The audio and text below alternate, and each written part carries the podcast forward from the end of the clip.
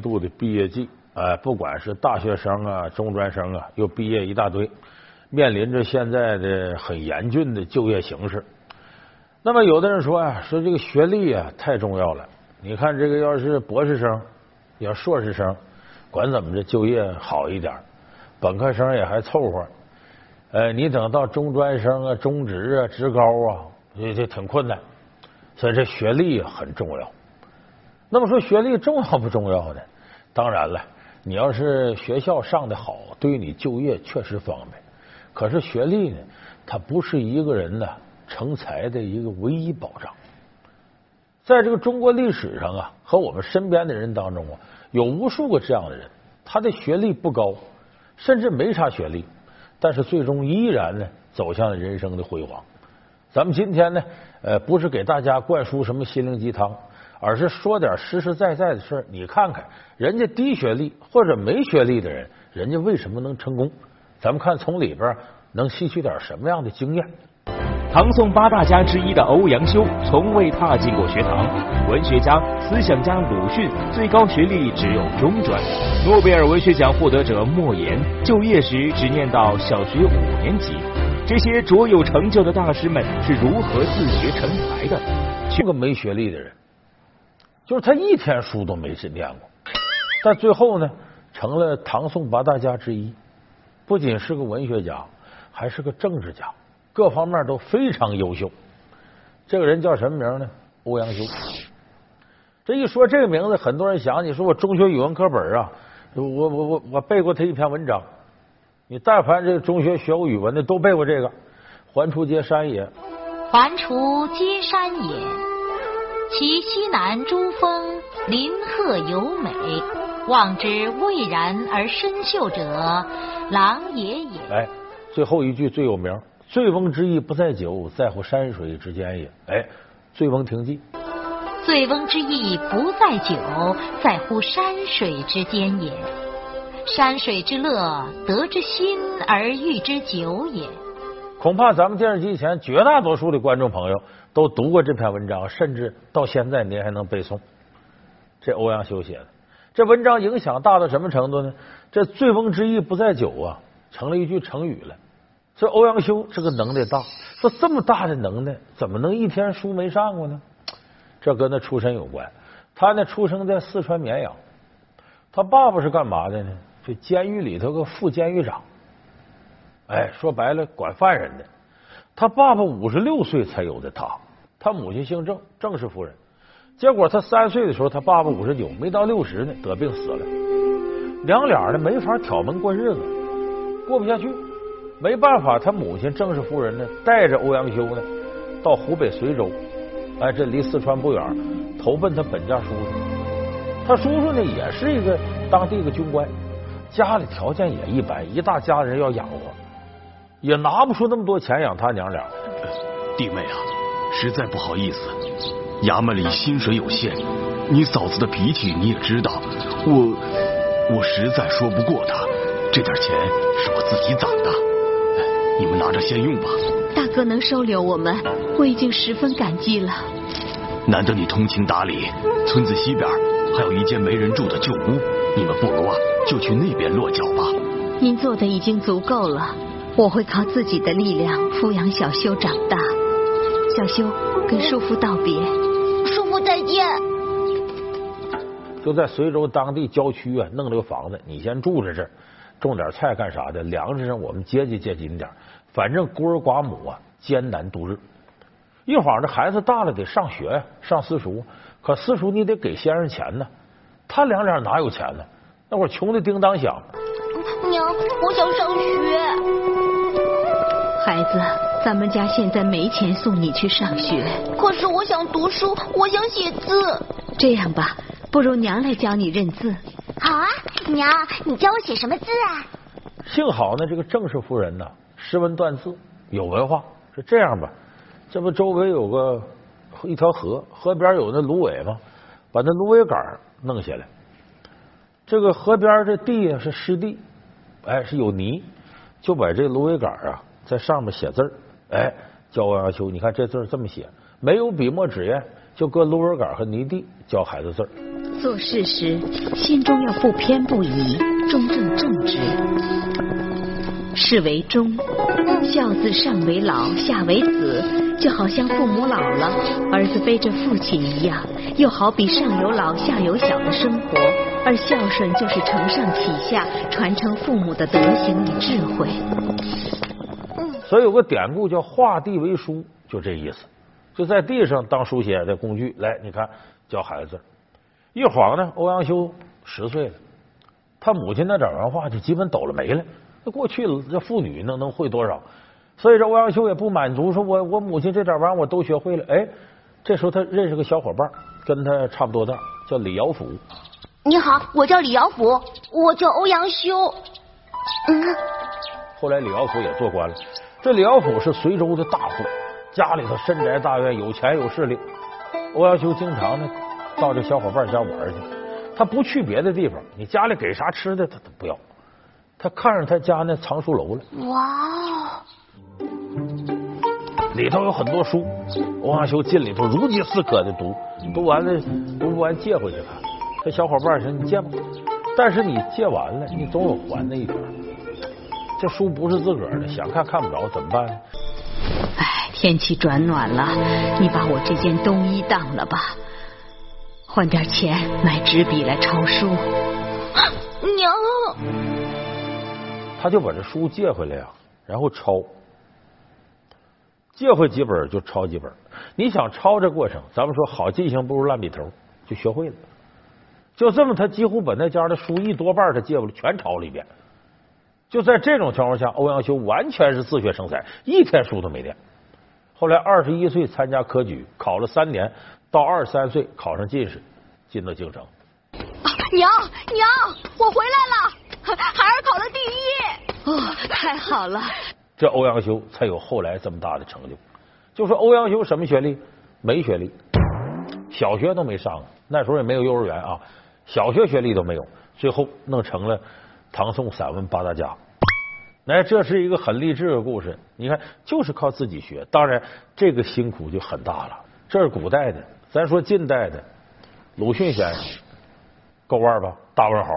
你说文学界要说谁和鲁迅能比肩，还敢说有两个人？要说超过鲁迅的，恐怕还没有啊。那么鲁迅什么学历呢？说白了是跟现在就算职高，顶多是中等职业学校。有人说不对，不鲁迅在日本学的医吗？那可是大学呀！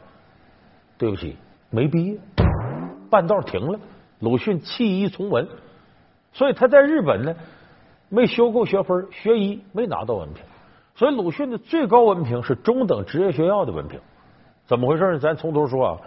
咱们很多人看这个语文课本，从百草园到三味书屋，鲁迅写的。说打小呢到绍兴最好的私塾三味书屋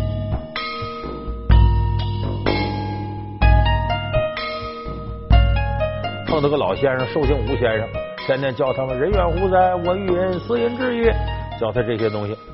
哎，鲁迅在那儿呢，度过了自己不算特别快乐的童年，也有意思。那《百草园》到三味书屋写那《百草园》，写的生机盎然的啊。那么他后来怎么就不读呢？照理说，他那个时候，鲁迅是一八八一年生人，正常来讲，走科举的道路没问题。他怎么就停下来呢？他家呀，由富变穷。这个鲁迅家原来很殷实。我当初呢在杭州待的时候呢，曾带着我的大学同学到绍兴鲁迅故居。我那同学头一次去，哇，鲁迅家这么有钱！我说你以为呢？鲁迅老周家吗？当地大户人家周姓，那宅子几进几出，深宅大院，家挺有钱。怎么这家道就不行了呢？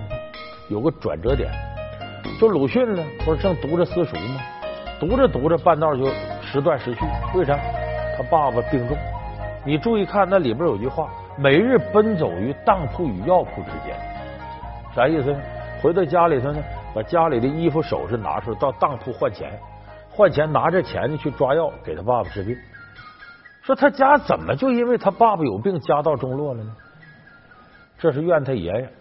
鲁迅他爸爸呀，走科举这条道路，考上了秀才，可是考完秀才之后，就到乡试考举人。连着多少年都考不上，这鲁迅他爷爷着急呀，我儿子怎么这都考不上呢？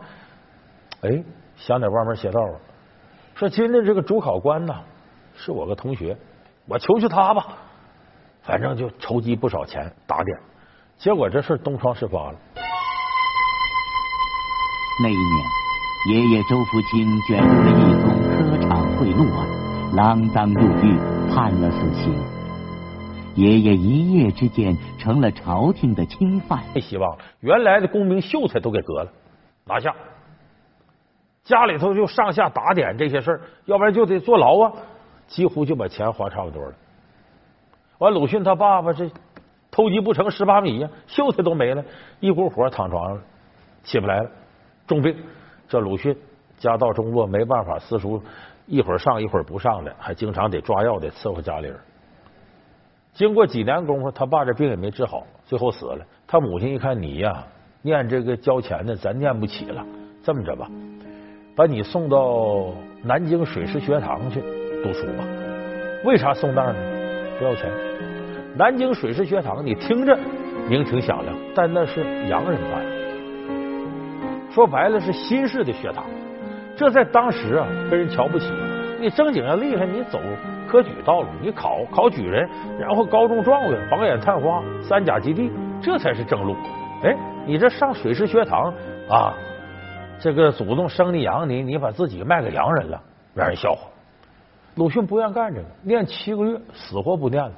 不念这么的吧，就近到这个江南陆师学堂。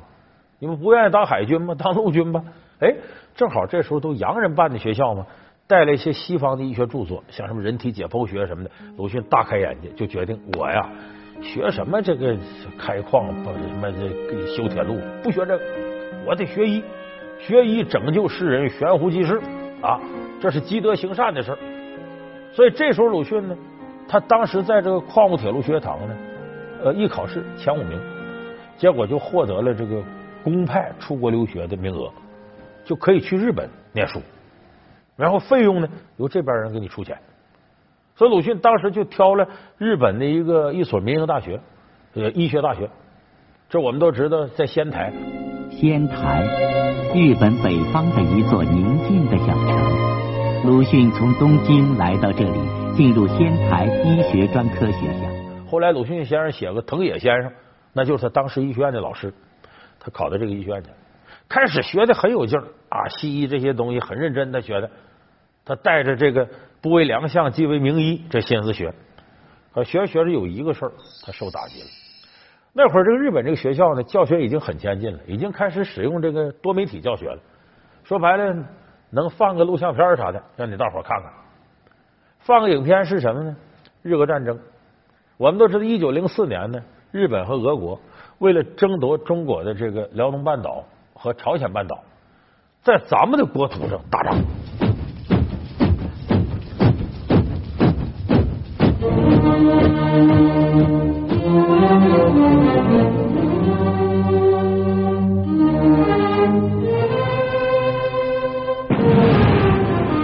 日本人跟俄国人干起来，最后日本人赢了，日俄对马海战把这个俄国人打败了。结果腐败无能的清政府呢？专门在自己土地上划个交战区，就是清政府中立。你要说别人打仗你中立行，在自个儿国土干仗你中立，这个真丧权辱国。所以当时呢，这片土地上的中国人呢，这中国人有不少，有给日本人效力，有给俄国人效力的，就当间谍的。这个片子放的是什么呢？一个中国人呢，给俄国人当间谍，被日本军队抓住了，要砍头示众，砍脑袋。结果这片子放出之后呢，你看画面上这个人要被砍了，四外边乌泱乌泱的看热闹的都中国人。鲁迅就形容一个个踮着脚抻着脖子，就跟那鸡被蹬起来似的，在那看热闹，自己同胞被人家杀害。鲁迅这个太受刺激，因为他在日本看到了很多现代的治国理念，他受不了这个。鲁迅后来文章里就说：“说我以为啊，这个医学的作用看来太有限了，为啥呢？”你有再强壮的体格，如果精神上很虚弱，也只能充当一些示众的材料和看客。所以要救一个民族，光把他体格治病治好了没用，必须从精神上解决这问题。所以鲁迅那时候决定弃医从文。所以鲁迅终其一生最高文凭是什么呢？还是这个江南陆氏学堂，哎，矿物铁路学堂的中职文凭，等于中等职业学校的文凭。搁现在来看，就跟职高差不多，就这么文凭。但鲁迅，你看文凭低可是低，他一辈子没中断过学习。现代这学历也不意味着你就怎么样，也有那个学历不行的，就是能上去的。诺贝尔文学奖获得者莫言，他什么学历呢？高中一年级学历，而且这学历还是造假的。原来十年文革造就了莫言的小学学历。一九七三年，莫言未能当上合同工，曾经谎报学历为初中一年级。一九七六年，莫言当兵，又把学历填成了初中二年级。在部队填写入团志愿表格时，他再次把学历提升到了高中一年级。莫言后来得了文学奖，说了，他原先他五五年生人，长身体时候碰着三年灾害，后来上小学就上到五年级，赶文化大革命，就辍学回家了，回家就在家种地。那个时候，我们的吃饭和穿衣都非常的成问题，呃，有很多老百姓就是在死亡线上挣扎。我们虽然没有那么夸张，但就是说每天一睁眼睛想到的就是怎么样搞一点吃的东西来填饱自己的肚子。但是后来就是我这个。把村里的一些书借过来看了以后，也才慢慢的头脑当中也有了一些关于真正的文学的概念。莫言好看书，那时候什么《封神》《三国》《水浒》我都看了，认真读文章看，然后自己琢磨怎么写。就是你看他这个高中一年级学历是造假的，但是他的水平可不低。所以后来参加工作以后，发表了很多文章。有人一看说你这个水平啊，要白纸干都更进一步就好了，就有人推荐。让他呢在职上这个解放军艺术学院文学系。一九八四年秋，我考入了解放军艺术学院的文学系。在我的恩师著名作家徐怀铮的启发指导下，我写出了《秋水》《枯荷》《透明的红萝卜》《红高粱》等一批中短篇小说。所以莫言最终学历是咱们这个军艺解放军军艺学院文学系毕业的。可是他这是参加工作以后都有孩子了才上学。所以他按起根的时候学历算啥呢？他是个造假的高中一年级，其实就是小学五年级学历。他也是虽然学历是造假的，但他学了很多真东西。莫言在那个时候熟读了二十世纪文学的两座高峰——马尔克斯跟福克纳，就这些都是通过自学的。所以你看，造假的学历，他同样由于自己的努力拥有真才实学。你这不光是中国的，国外也如此。咱说大音乐家贝多芬。贝多芬没什么音乐学历，咱们很多人一说谁大音乐家，你一提说郎朗谁什么，那一定有这个高等音乐学府深造的学历。贝多芬什么情况？他是一七七零年生人，生在德国波恩，哎，就跟咱们中国这个大清乾隆是一个时代。路德维希·范·贝多芬就出生在这里，如今他的名字就叫贝多芬小屋，在德国西部城市波恩。这座小楼也许是最著名的建筑物。他爸爸呢，还有他爷爷都是干这个的。他爷爷是呢德国宫廷乐团的这团长，他爸爸是宫廷乐团的男高音歌手。你听着好像，哎呀，这门第挺光耀。其实当时宫廷乐团是啥？就是皇上的奴才，国王的奴才。说白了，社会地位很低下，就跟咱们旧中国说戏子，跟那道理一样。说白，你就是国王的仆人，而贝多芬他母亲呢，门当户对，还真就是个仆人、保姆。所以贝多芬小时候家里很困难，而他爸爸呢不务正业，酗酒成性，喝起来没完没了。贝多芬小时候，他爸就说：“这孩子将来还读什么书没用，赶紧跟我学音乐，然后出去多挣点钱去，将来好供我酒喝。”他爸就这么个没正事的主。所以在贝多芬小时候呢，天天呐。四五岁就让贝多芬练钢琴呢，练那个提琴呢，天天让他玩这个。到什么程度？小孩啊，他晚上他练，他困呢，睡着了。他爸喝完酒回来，半夜，嗯，怎么不练呢？给我起来！连打带骂的把贝多芬拽起来练。要在家里喝酒呢，经常喝差不多了，孩子过来，给叔叔大爷演奏一段。就等于对贝多芬上学这事儿啊。置若罔闻，所以贝多芬在当时那种压力之下，五岁就得了中耳炎了。后来大了以后，一点点这耳朵失明了、失聪了，就听不见了。所以这个事儿在世界音乐史上都是个奇迹，一个聋子居然能成为音乐家。所以这总算折腾到八岁那年，贝多芬拜一个音乐家叫聂费，拜他为老师，这才开始系统的学习音乐。原来就练乐器了，结果到十一岁的时候呢，贝多芬这个儿一天天长高了，他爸说：“行了，别跟着老师念书了，你给老师当音乐助手，他出钱出你配合，这不还能挣俩钱吗？”就逼着贝多芬停止学业，玩这个。所以说，贝多芬啥学历都没有，十一岁就辍学了。但后来，贝多芬同样没停止学习，各个音乐学院要有课程，他去旁听，还拜了七八位音乐家为师，其中就包括莫扎特。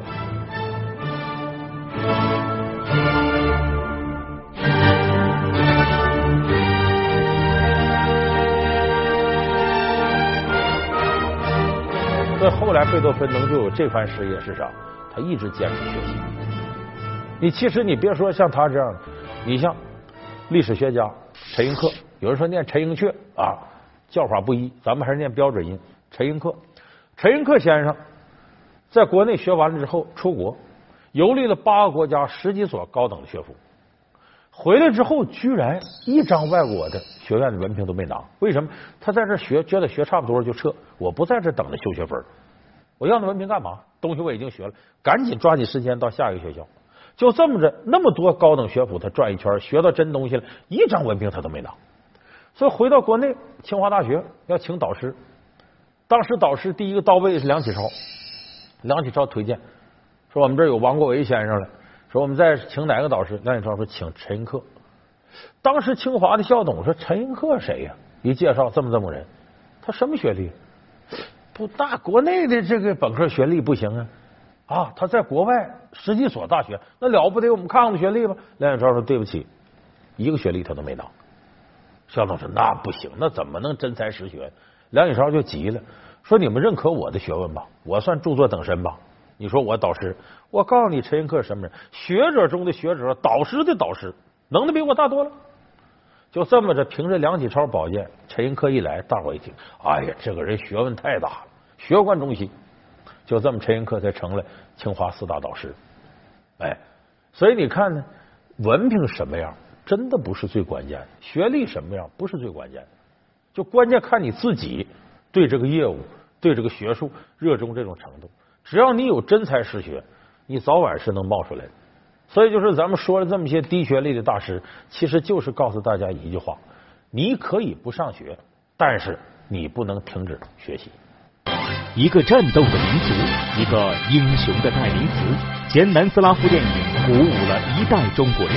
动荡的非洲火药桶经历多场战争浩劫，从二战中坚强挺过轴心国入侵，却在内战的不断爆发中解体。真实的前南斯拉夫有着怎样的历史，促使其解体的？